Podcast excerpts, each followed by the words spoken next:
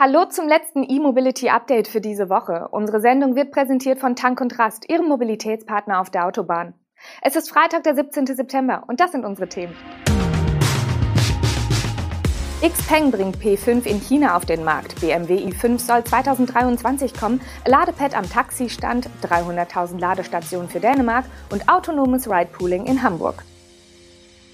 Xpeng hat sein drittes Serienmodell P5 nun offiziell auf dem chinesischen Markt eingeführt und somit auch die technischen Daten und Preise im Detail veröffentlicht. Zudem gibt es Gerüchte, wonach der P5 auch in Europa an den Start gehen könnte. Schauen wir aber zunächst nach China. Xpeng hatte die kleinere Elektrolimousine bereits im April im Umfeld der Automesse in Shanghai vorgestellt. Jetzt kommt das Modell wie geplant mit verschiedenen Batteriegrößen auf den Markt. Los geht's bei rund 60 Kilowattstunden und das Topmodell fährt mit 71,4 Kilowattstunden vor. Alle Varianten bieten eine Antriebsleistung von 155 kW und ein maximales Drehmoment von 310 Newtonmetern. Zudem verfügen alle Versionen über eine Wärmepumpe.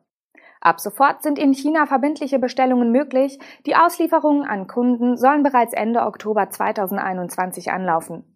Das Basismodell ist mit umgerechnet rund 21.000 Euro recht günstig eingepreist. Die teuerste Version wird für knapp 30.000 Euro angeboten. Wobei die genannten Preise nach Abzug der chinesischen Förderung zu verstehen sind.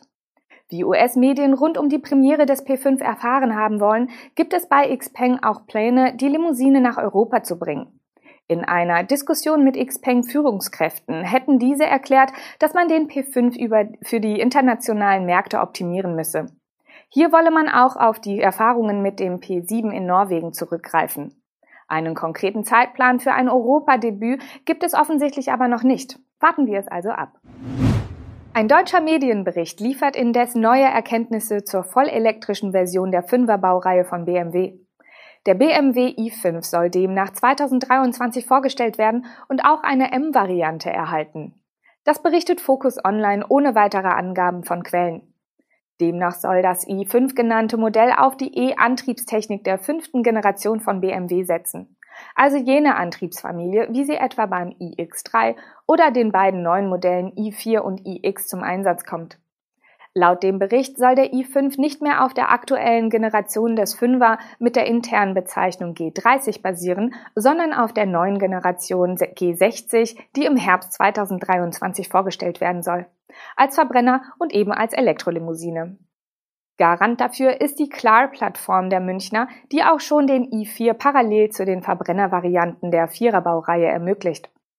Mögliche technische Daten für einen i5 werden in dem Bericht nicht genannt, lediglich die Leistung einer kommenden M-Version soll bei mehr als 700 PS liegen, was 515 kW entsprechen würde.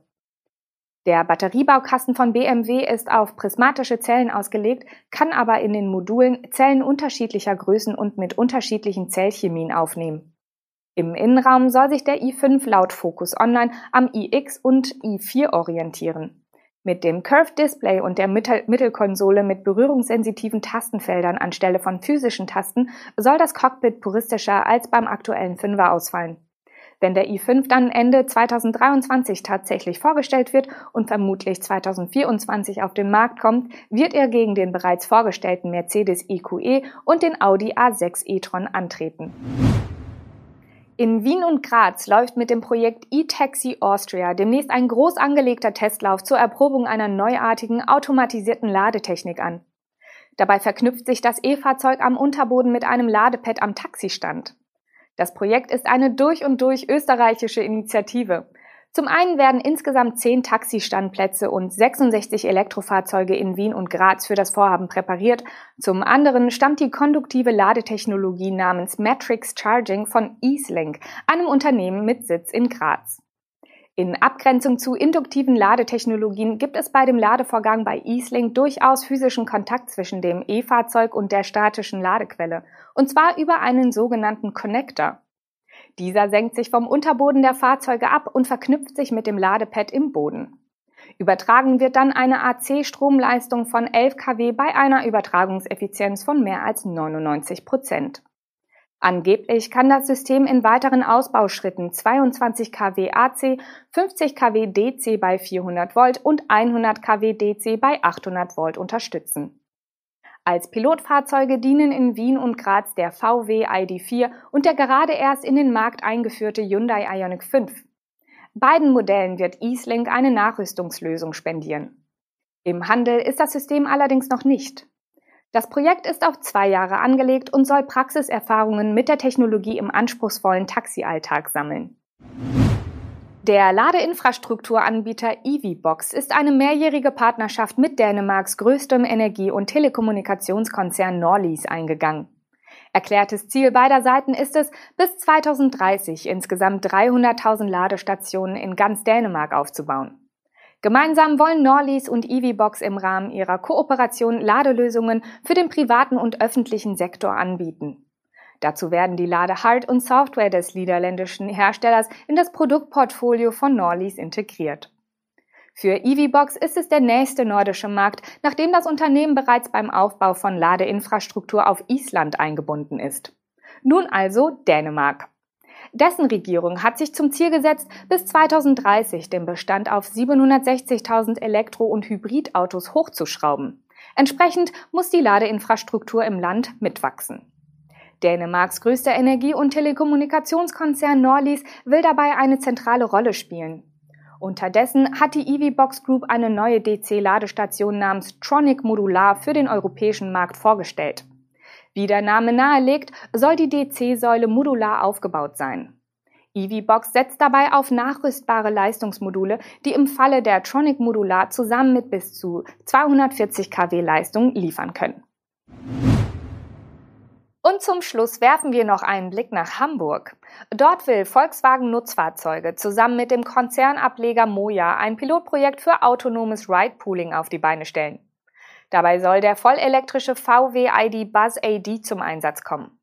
Ziel ist es, in Hamburg bis 2025 ein autonomes und international skalierbares System für diese Art der Mobilität zu entwickeln. Das AD in der Fahrzeugbeschreibung des VW ID Buzz steht für Autonomous Driving, also autonomes Fahren.